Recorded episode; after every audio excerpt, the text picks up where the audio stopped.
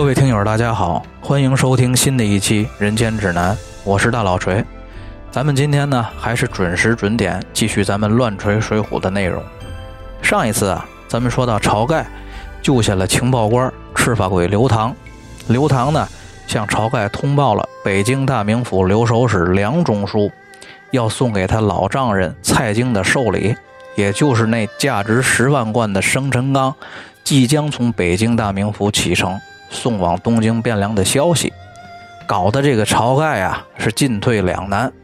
一方面呢，晁盖确实眼馋这笔巨额财富；另外一方面呢，又担心自己确实不具备吃下这批财富的能力。同时呢，他还怕万一自己知道了信儿，但不敢动手，这件事如果传到江湖上，反倒会被各路豪杰耻笑。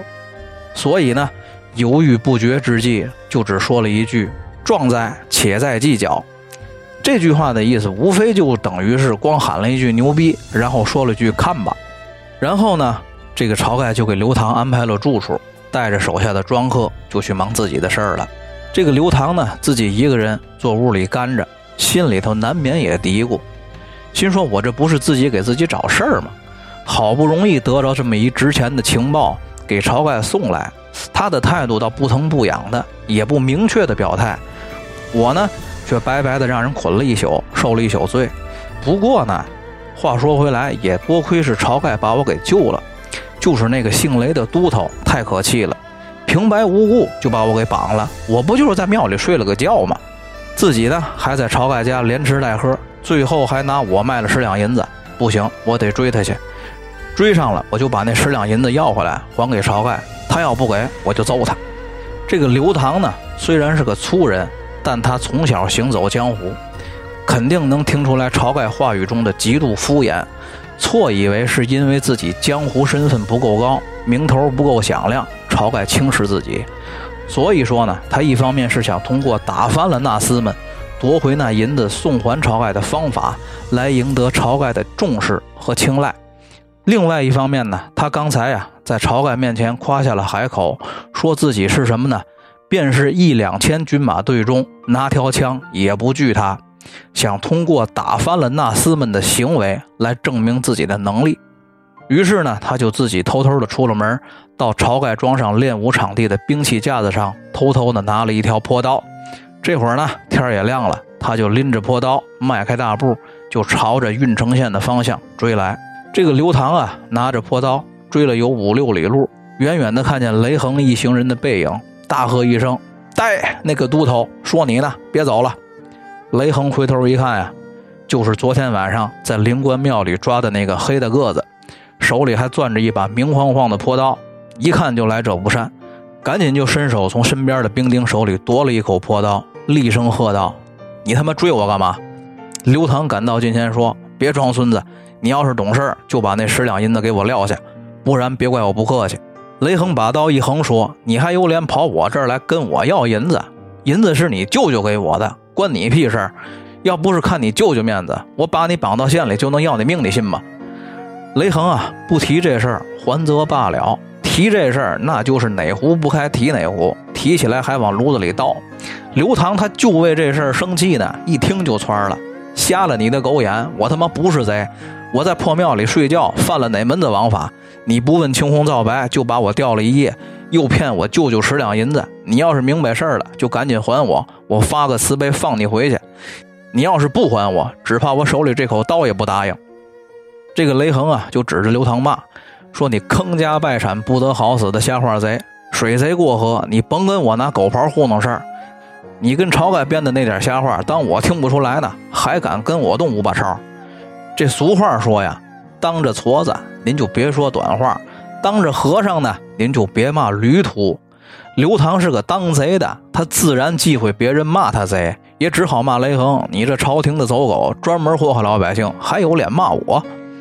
雷横啊，一见刘唐上火，于是乎趁热打铁，又骂：“你贼头贼脸贼骨头，必然要连累晁盖。你他妈还贼心贼肝，到我这儿可不好使，好吗？”雷横啊，这一通骂，贼长贼短的，连骂了五个贼。刘唐听完这个，哪里还按捺得住？抡着破刀啊，就奔雷横而来。俩人是刀来刀去，斗了五十多个回合。雷横手下人啊，眼见得雷横一时敌不过刘唐，正要一拥而上的时候，只见路边篱笆门一开，出来一个人，手里拎着两条铜链子，大喝一声：“二位好汉住手！我看半天了，先歇会儿，我有几句话说。”说罢呢，就拿两条铜链往两口坡道中间一隔，刘唐、雷横两个人把坡道一收，各自跳出圈外。顺着声音看那个人的时候啊，却是个书生打扮的人。这个人呢，就是智多星吴用。吴用叫住刘唐和雷横之后呢，本来打算问清楚情况，从中说和一下，没想到这两个人呢，依旧还是各说各的理，谁也不服谁，越掰扯还越弄不明白。雷横还是贼长贼短的骂，刘唐呢是越听越上火。说着说着，俩人就又要动手，吴用只好横身挡在两个人中间。咱们说到这儿啊，就又得多说几句。这个刘唐怎么就偏偏在吴用开的教育机构门口追上了雷横呢？怎么吴用就偏偏在两个人打了五十多个回合，雷横堪堪敌不住刘唐的时候出现呢？再说了，众所周知啊。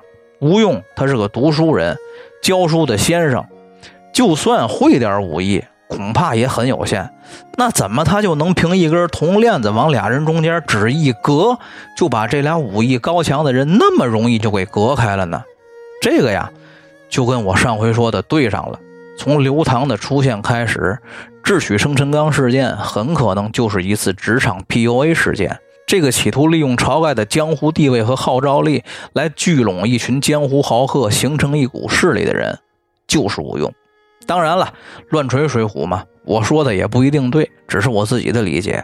正在吴用横在刘唐和雷横两个人中间拉架的时候，雷横手下的众差役突然指着一个方向喊：“曹保正来了！”然后就听见了一声暴喝：“畜生，不得无礼！”三个人顺着声音看的时候啊，只见晁盖一边跑一边穿衣服提鞋从大路上赶来，这才喊停了即将发生在刘唐和雷横之间的一场新的争斗。在晁盖的一番劝解和假意训斥之下呢，终于是劝走了雷横。雷横带人走之后呢，吴用马上就跟晁盖说：“哎呦，我的妈呀，晁保正您可来了，要不然就出大事了。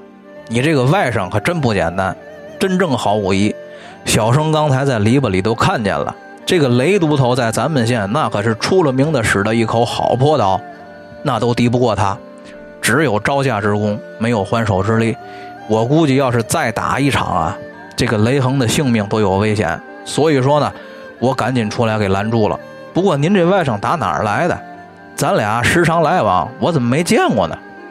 这番话呀，向晁盖说明了两个情况：你这个外甥能力好。武艺强，以坡道著称的雷横也敌不住。第二，你这个外甥来路有问题，需要说明。那咱们为什么要强调这两点呢？因为啊，第一，要借吴用的嘴向晁盖表明刘唐的能力确实强，这个也是刘唐想让晁盖了解的。第二呢，通过问晁盖这个来路不明的外甥是怎么回事儿可以从晁盖嘴里引出生辰纲的事儿。于是乎呢，晁盖就把吴用请到家里，向他说明了情况。吴用听完笑道：“啊，我见这位刘兄来的蹊跷，已经猜出七八分了。这事儿呢是个好事儿，就是有一条，人多了不行，人少了也不行。您家里这么多庄客，一个都不能用。现在就保证刘兄还有我，咱们仨人，这件事儿没法运作。”即便是保证和刘兄有这样的本领，武艺高强，也干不了这么大的事儿。这事儿啊，怎么着也得七八个好汉，多了也没必要。我觉得呢，吴用的这段话里又包含了两个重要的信息。第一个就是他开口就说见刘唐来的蹊跷，已经猜出来七八分了。吴用这话他本来就蹊跷，他连刘唐是谁都不认识，怎么就能猜出来七八分呢？不过呀，咱们得知道。吴用在《水浒传》里是如同诸葛亮一样的存在的，所以说呢，他能猜出来七八分是不会引起来晁盖怀疑的。这话他要是跟您各位说，您各位当时就起疑了。第二个信息就是什么呢？干这件事儿，你晁盖庄上人再多都不能用。咱们说这个晁盖是江湖上有名的大哥，力大无穷，还武艺高强。他的庄上不可能没有几个功夫不错的心腹庄丁，怎么就不能用呢？吴用之所以说不能用晁盖的庄客，是因为这事儿在吴用心中其实早有打算。而当晁盖追问之下呢，吴用假作沉思良久之后，拍手说道：“有了，我寻思起来，有三个人，一胆包身，武艺出众，敢赴汤蹈火，同生同死。除非是这三个人才能完成这件事儿。这三个人是义奶同胞亲兄弟哥仨，住在冀州府梁山坡边石碣村。”平时打鱼为生，也曾经在梁山坡的湖里做点走私的生意。这哥仨呢，姓阮，一个叫立地太岁阮小二，一个叫短命二郎阮小五，最后一个叫活阎罗阮小七。我以前在石碣村那里住过几年，认识他们。这哥仨呀，虽然不通文墨，但是他们与人交往的时候特别有义气，都是好汉。所以说呢，我和他们相处的不错。不过最近几年一直在咱们这儿教书，没见他们。要是这哥仨能帮咱们，大事必成。哎，咱不提别的，光听阮家哥仨这外号“立地太岁”“短命二郎”“活阎罗”，好人能有这外号吗？咱们民间说呀，太岁头上不能动土，那是道教讲的太岁星。太岁星都得一年一个方位，这阮小二是不动地方的太岁，比太岁星还厉害。短命二郎就更别提了，那肯定也是动不动就跟人玩命的亡命徒。活阎罗也不用解释，想让你死你就活不了。而且我琢磨着，当然了，我也是瞎琢磨啊。我估计这阮氏兄弟啊，可能也是残缺不全的流氓版葫芦娃。本来是七兄弟，可能啊，因为干走私和官府冲突，或者江湖上和人火并，大娃、三娃、四娃、六娃都死了，就剩下二五七他们哥仨了。明摆着，这哥仨呀，其实就是三个横行乡里的流氓恶霸。可惜这个晁盖啊，他不是个明白人，也没走过江湖，前文书里也写了，他不懂得好歹。晁盖一听吴用这么说呀，还真就让吴用去石碣村请阮氏三兄弟了。请阮氏三兄弟的过程啊，也无非是先假意说买鱼。三阮兄弟说最近湖里鱼不好打，因为梁山坡里啊来了几个占山为王的。把梁山水面给占了，没法进去打鱼。而且呢，这哥仨还表现出来对官府的极度不满意，也忌惮梁山。但毕竟这会儿他们仨还只是流氓恶霸，甭管是官府还是有组织的土匪，两头都得罪不起。吴用呢，见时机成熟了，就把劫生辰纲的计划和盘托出。因为啊，对于普通流氓来说，什么方法能够更快捷地获得更好的生存方式呢？那就是通过更暴烈的犯罪行为成为更大的流氓，或者呢成为有组织的匪徒。而且在吴用和三阮的交谈过程中，三阮和吴用也都表现出了想上梁山的意愿，这个也佐证了吴用的计划。他就是想弄一帮人干点大事儿，然后用这件事呢绑架晁盖，借用晁盖的名号上梁山。万一有失误怎么办呢？晁盖是组织者，是主犯。于是呢，双方是一拍即合，三阮兄弟和吴用一起回到东西村，和晁盖还有刘唐会合，商量劫生辰纲的具体事宜。正商议间，突然有庄丁来报，说是啊，有个道士来庄上，在门口呢，非要吵着见晁盖，众庄客不让进。那道士还挺横，正在门口跟庄客们打架呢。晁盖出来看的时候啊，也见那个道士确实好手段。一个人打十来个庄丁也不落下风，只好先叫住了众人，就问那个道士：“哎，你这个道士，走街串巷，无非也就是画小园庄主都给你铜钱和粮食了，你还在这折腾什么呀？”不料那个道士却说：“化缘，我非但不是来化缘的，我是来给这个庄主送钱的，而且还是一笔大钱。”晁盖就问他：“那你认识这儿的庄主吗？”那个道士说：“呀，这儿的庄主在江湖上是特别有名。”我只听说过，但是无缘相识。晁盖呢，随即就表明了身份，请这个道士进去谈话。刘唐、吴用、三阮都回避了。我估计啊，这个晁盖当时想的也是先把这个来路不明的道士叫进来。反正我这现在高手也多，智囊也在。要是对路，那咱就谈谈；要是不对路，直接就灭口了。俩人一聊啊，才知道这个道士复姓公孙，叫公孙胜，不光武艺不错，还会法术。江湖上人称入云龙，来这儿的目的呢，也是为了给晁盖报生辰纲的信儿。就在这个晁盖和公孙胜刚说到生辰纲这个重要信息的时候，从内堂突然冲出一个人来，伸手就薅住公孙胜的脖领子，大声喊道：“好呀，你这个贼道士，明有王法，暗有神灵，你居然敢跑这儿来鼓动我们干这事儿！我听半天了。”吓得公孙胜啊是面如土色，捏呆呆的说不出话来。要问此人是谁呀？咱们且听下回分解。故事呢，先说到这儿。废话呢，还得说两句。咱们看这个晁盖啊，是个乡下人，他身上有着中国古代农民的一切优点和缺点。首先说他直爽、厚道、讲义气、有胆量，他有成为一个豪侠草莽所必备的一切品质。但是同时呢，他目光不远，格局不大，小农心里还是非不分，死守着自己的一亩三分地儿，坐吃山空。